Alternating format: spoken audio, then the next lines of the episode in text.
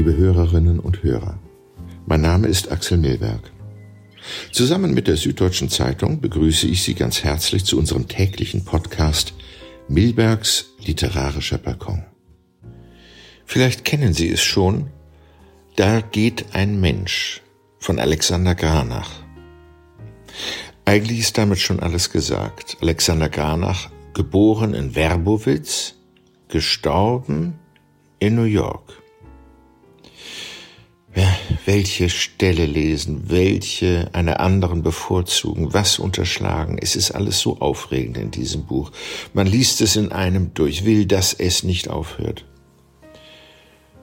Der große Schauspieler Alexander Granach stirbt 1945 nach einer Blinddarmoperation und seine Aufzeichnungen erscheinen unter dem Titel There Goes an Actor, posthum bei Doubleday Co. in New York. In Ostgalizien geboren, in einer jüdischen Familie mit acht Geschwistern aufgewachsen, folgen wir ihm über Lemberg, wo er Bäckerlehrling war, nach Berlin auf die Schauspielschule von Max Reinhardt, der ihm bald einen Vertrag anbietet. Granach spielt laut und expressiv Theater, so wie er es im jüdischen Theater in Lemberg gesehen und entdeckt hat. Er spielt in München an den Kammerspielen in Wien und zurück wieder in Berlin bei Reinhardt und irgendwann, er ist immer beliebt und gut beschäftigt, sogar im Exil in Hollywood und in New York. Ein Draufgänger war er, ehrgeizig und intensiv auf der Bühne, expressiv und zärtlich gegenüber den Frauen. Sein einziges Kind, sein Sohn Gadi Granach, starb unlängst in Jerusalem mit 95 Jahren und erlebte man ihn in seinem Erzählen und seinem augenzwinkernden Flirten konnte man sich gut den Vater vorstellen. Hören Sie aus diesem Roman eines Lebens, so der Untertitel, den Anfang.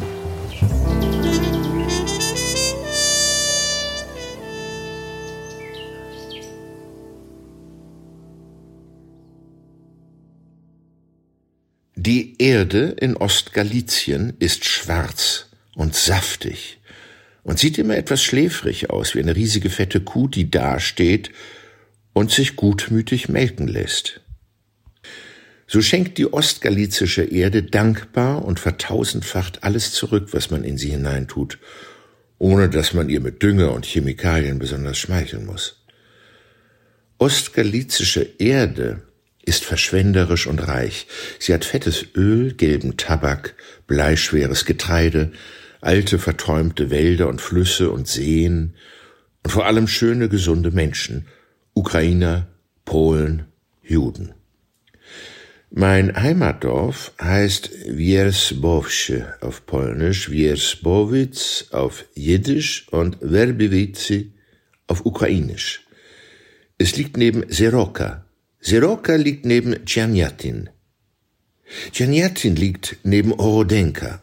Orodenka liegt neben Gwoździec.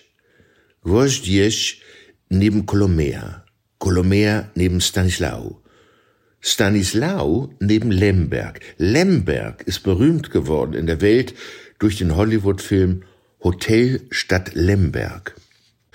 Meine Eltern wohnten im Dorfe Verbivici und hatten bereits acht Kinder. Das Leben war schwer, besonders für meine Mutter. Sie war dem Vater alles, Weib, Geliebte, gebar jedes Jahr ein Kind, war Hausfrau, kochte und bug allein wusch die Wäsche, bediente im Kramladen, wenn ein Kunde kam, grub den Garten um, nicht für Blumen, sondern für Kartoffeln und Kraut und Zwiebeln und Kürbisse. Und jeden Augenblick kam ein Balk gelaufen, zerrte am Rock und mahnte, Essen! Es ist wahr, die älteren Kinder halfen mit, die Kleinen zu besorgen, zu beschäftigen, herumzutragen, zu füttern, zu waschen, anzuziehen, auszuziehen, schlafen zu legen und manchmal auch zu verprügeln. Aber auf ihr, der kleinen Mama, lastete doch alles. Sie tummelte sich herum den ganzen Tag, sie stand mit den Hühnern auf und fiel als letzt ins Bett. Der ganze Haushalt von zehn Personen ging durch ihre Hände, und die Hauptsorge war immer, es gab nie genug Futter im Haus.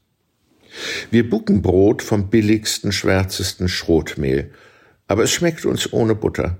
Ja, Zwiebeln und Knoblauch wurden versteckt, denn mit Zwiebeln und Knoblauch wurde noch mehr Brot verschlungen Auch das frisch gebackene Brot wurde versteckt, nicht aus Angst, unsere kleinen Mägen zu verderben, sondern weil frisches Brot schneller herunterrutschte und wir bekamen es erst einige Tage später zu sehen. Wir kochten Riesentöpfe Kartoffeln und sie verschwanden wie Manna. Wir buken Malai aus Kukuruz, kochten Polenta mit Bohnensuppe. Die Polenta wurde mit einem Zwirn geschnitten. Wir kochten Kraut und Mohrrüben, Reis mit Erbsen, Riesennudeln aus Teig und Piroggen mit Kartoffeln gefüllt. Und wir fraßen alles ratzekal wie die Heuschrecken. Dabei war unsere Kindheit von einem Reichtum und Abenteuern und Spielen, dass wir nicht mit dem buntesten, prächtigsten Kinderzimmer getauscht hätten. Wir gruben im Garten, bauten Häuser aus Stroh und Lehm, zimmerten Wagen aus alten Stühlen, machten Schlitten aus Gerümpel, und auch die jungen Tiere der Nachbarn, Kälber und Fohlen, mussten herhalten für unsere Spiele, ja sogar Enten und Hühner wurden eingespannt vor unsere Wagen. Die erwachsenen Geschwister taten erhaben, aber wenn niemand dabei war, machten auch sie mit. Und besonders liebt es Vater, sich richtig an den Spielen zu beteiligen.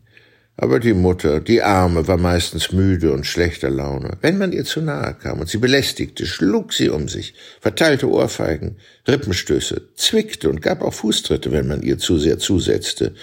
Die kleine arme Mama. Sie hatte es wirklich nicht leicht. Denn die erwachsenen Kinder haben Vater viel mehr geliebt. Ich weiß nicht, wie es kam. Vater arbeitete auch den ganzen Tag schwer, aber für die Kinder hatte er immer Zeit, besonders Schabbatmorgen, da kamen die meisten in sein Bett gekrochen und durften auf ihm herumreiten und lustige Zöpfe aus seinem Barte flechten. Und mit den Kleinen pflegte er wie mit Erwachsenen zu sprechen und hatte auf alles eine gescheite Antwort, immer andere Worte. Ja, Vater behandelte uns wie Freunde, nahm uns wichtig. So bildete sich nach und nach eine einheitlich gute Meinung über den Vater und da er gelehrt war, Bibelzitate auswendig wusste, Talmud konnte, lesen und schreiben, sogar Polnisch, so verehrten ihn auch die Nachbarn und die Bauern des Dorfes. Aber bei uns Kindern hatte sich eine richtige blinde Liebe und Verehrung für ihn entwickelt und beinahe das Gegenteil für die Mama, die arme kleine Mama. Sie war sehr unglücklich. Sie war die Mutter und das Weib, die Geliebte und die Magd, die Gebärerin und die Amme, die arme, arme Kleine, und war doch selber ein Kind, ein unwissendes, ahnungsloses Kind, ohne jegliche Freiheiten und Freuden. Sie kannte nur Arbeit und Pflichten, Pflichten und Arbeit. Eines Tages brach sie zusammen unter diesem Trott.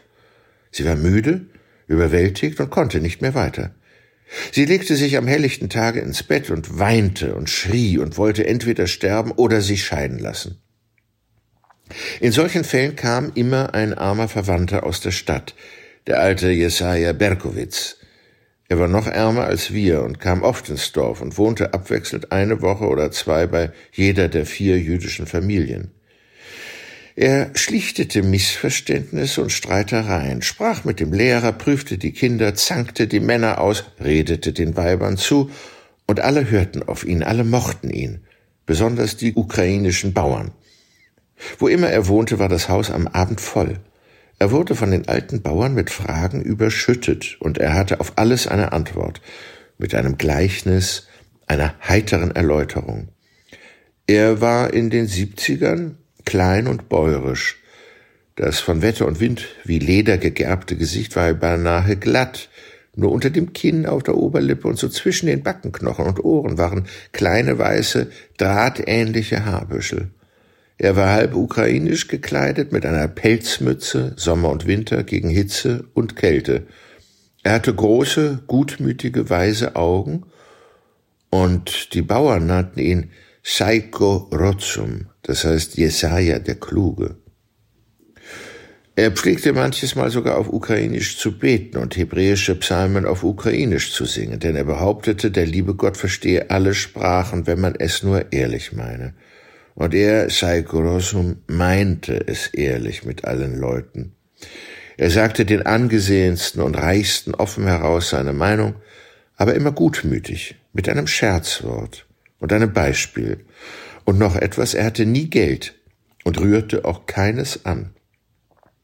Dabei liebte er es zu trinken und zu essen und am Freitagabend oder Schabbat, wenn er einige Gläschen zu sich nahm, sang er jiddische und ukrainische Melodien und wusste zu erzählen, Kombinationen von jiddischen und slawischen Volkssagen und Legenden mit Gleichnissen und Beispielen und weisen Aussprüchen. Ja, das war der alte Seiko Rosum, der jetzt zu uns kam. Er setzte sich zur Mutter ans Bett wie ein Doktor und schickte alle hinaus und hörte ihr zu und sprach sehr lange mit ihr. Vater stand draußen, verlegen, und ging von einer Arbeit zur anderen. Er pflegte ja immer zu helfen. Er melkte die Kuh, er reinigte Getreide, schnitt Häcksle, bereitete das Essen für das Vieh. Ja, an dem Tage hatte er auch gekocht. Wir Kinder waren immer froh, wenn Vater kochte, und das tat er stets vor den großen Feiertagen und wenn die kleine Mama gebar. Und sie gebar die Gute jedes Jahr. Seiko Rossum kam heraus, nahm den Vater ins Gebet und ging mit ihm aufs Feld spazieren. Die Kleinen lärmten und trieben sich herum in den Nachbargärten mit den Nachbarskindern, die älteren Geschwister gingen ihrer Arbeit nach. Die beiden Männer kamen ernst und schweigsam zurück. Man ging früh schlafen an diesem Tage. Und am nächsten Morgen wurde angespannt, und Vater und Mutter und der alte Salke Rossum fuhren zusammen in die Stadt. Die ältesten Geschwister versahen das Haus, die kleineren verschwanden mit einem Haufen Nachbarskinder irgendwelche Obstgärten plündern, und niemand ahnte, was vorging. Der kluge Schimmel, der zur Familie gehörte wie ein großer Bruder, bekam heute Hafer, und er zog an, kräftig und flink, als ob er sagen wollte, Jawohl, wenn du mir Hafer gibst, werde ich dir zeigen, was ich kann. Sie saßen alle drei auf einem aus Stroh und Decken bereiteten, aber etwas engen Sitz. Vater trieb den Schimmel an, und alle schwiegen. Der alte Seiko fing an, eine Geschichte zu erzählen von seinem Onkel, der einmal zum Rabbi ging, sich scheiden zu lassen, und Folgendes geschah. Als der Onkel mit seiner Frau zum Rabbi kam, stand sein Nachbar vor das Rabbis Haus, nahm den Onkel zur Seite und sagte, Na, Chaim, du musst aber froh sein, dieses böse Weib jetzt loszuwerden. Onkel Chaim aber guckte sich den Nachbarn an und sagte, Wer hat Ihnen das Recht gegeben, so zu mir über meine Frau zu sprechen? Und als der Onkel dann geschieden vom Rabbi herauskam, trat der Nachbar wieder auf ihn zu und sprach, Na, jetzt gratuliere ich dir, dass du diese Hexe losgeworden bist. Du musst aber jetzt sehr glücklich sein. Da wandte sich der Onkel zum Mann und sagte, Sie sollten sich was schämen, Herr Nachbar, dass Sie in solch einer Weise über eine fremde Frau zu mir sprechen, und ließ ihn stehen. Sie fuhren dann eine Weile schweigend, da sah man von weitem eine braun lackierte Kalesche mit vier Pferden angaloppieren. Seiko ließ den Vater halten. Auf dem Bock saßen ein Kutscher und ein Diener und in der Kalesche der Gutsbesitzer und seine Frau, und beide waren in eine grüne Sammetdecke eingewickelt. Der alte Seiko sagte, Schau dir diese zwei Menschen genau an. Die Kalesche kam jetzt näher und näher, das Gutsbesitzerpaar war sehr guter Laune, sie lachten und scherzten laut und vernehmlich, und auf den Gruß der beiden Juden, die ihre Häupter entblößten, antwortete der Gutsbesitzer nur mit einer kurzen Fingerbewegung an seine Mütze. Als sie vorbei waren, fing Saiko Rossum zum Vater gewandt wieder an. Hast du gehört, wie sie fröhlich waren? Hast du gesehen, wie er sie anguckte, wie er ihr schmeichelte und wie sie lachte? Und was hältst du davon, Aaron? Ist sie mehr im Haus, bei Tisch oder im Bett als dir die deine? Sie gebar ihm zwei Kinder und hat Köchinnen und Diener und Kutscher und Ammen und Gouvernanten. Deine gebar dir schon, Gott sei Dank, acht Kinder und ist dir Weib und Köchin und Amme und Gouvernante und Magd und Waschfrau und Wirtin und alles, alles, alles. Er aber lacht sie an, schmeichelt ihr, macht sie heiter. Und du, Aaron, fährst in die Stadt zum Rabbi, dich scheiden zu lassen. Vater aber murmelte verlegen, nun verdrehen Sie doch die Sache nicht, Schalkodosum. Ich fahre nicht, mich scheiden zu lassen. Das tut ja meine Frau, die sich scheiden lassen will. Und meine Schuld ist es auch nicht, dass er Gutsbesitzer ist und ich ein armer Hund. Dem Weib aber meiner Mutter rannen Tränen übers Gesicht. Um das Herz aber war ihr schon ganz leicht und gut. Und sie sprach, nun, ich bestehe ja auch nicht darauf, mich scheiden zu lassen, und ich habe niemandem niemals nicht vorgeworfen, dass man arm oder reich ist. Ja, sagte der alte Salkorosum. Äh, wir müssen sowieso erst heim, um die Kinder zu befragen, welche zum Vater, welche zur Mutter wollen. Das Weib aber lächelte schon mit ihren noch nicht getrockneten Tränen und sagte leise Heimfahren, ja, aber niemanden fragen, und niemand braucht nichts zu wissen. Und Vater wendete den Wagen und Zeike Ross und sagte, Komm, komm, Aaron, schnell heim. Zu Hause ist es immer am schönsten. Nein, sagte der Mann. Siehst du das Haus dort links? Das ist das große Landgasthaus. Dort halten wir erst. Und sie fuhren vor dem Landgasthaus vor und Seiko Rosum kroch als erster vom Wagen und Vater hob die kleine Mama, die jetzt glühende Wangen hatte, herab von ihrem Heusitz und sie sahen sich heute zum ersten Male in die Augen. Und sie standen ganz ruhig nebeneinander, und er sagte, Du gehörst ja zu mir, bist nicht meine Magd, bist nicht meine Waschfrau, bist nicht meine Köchin und niemandes Gouvernante. Aber du bist meine Mutter, die Mutter meiner Kinder und meine Schwester und mein Kind und mein Freund in allen Nöten und Freuden, in aller Ewigkeit. Amen. Und sie kamen verlegen und lächelnd in die Schenke und setzten sich zum alten Seiko an den Tisch und tranken Wodka und aßen hartgekochte Eier mit weißen Semmeln wie reiche Leute. Der alte Seiko trank und lachte ihnen zu. Dann kauften sie noch mehr Semmeln und Salzbrezeln zum Mitnehmen für die Kinder. Und genau neun Monate später kam ich zur Welt. Und in diesen neun Monaten besuchte uns der alte Psycho noch einige Male. Dann starb er, der Gute. Ich bekam dann seinen Namen, und mein Vater pflegte oft zu mir zu sagen, mein Sohn, du trägst den Namen eines freundlichen Menschen.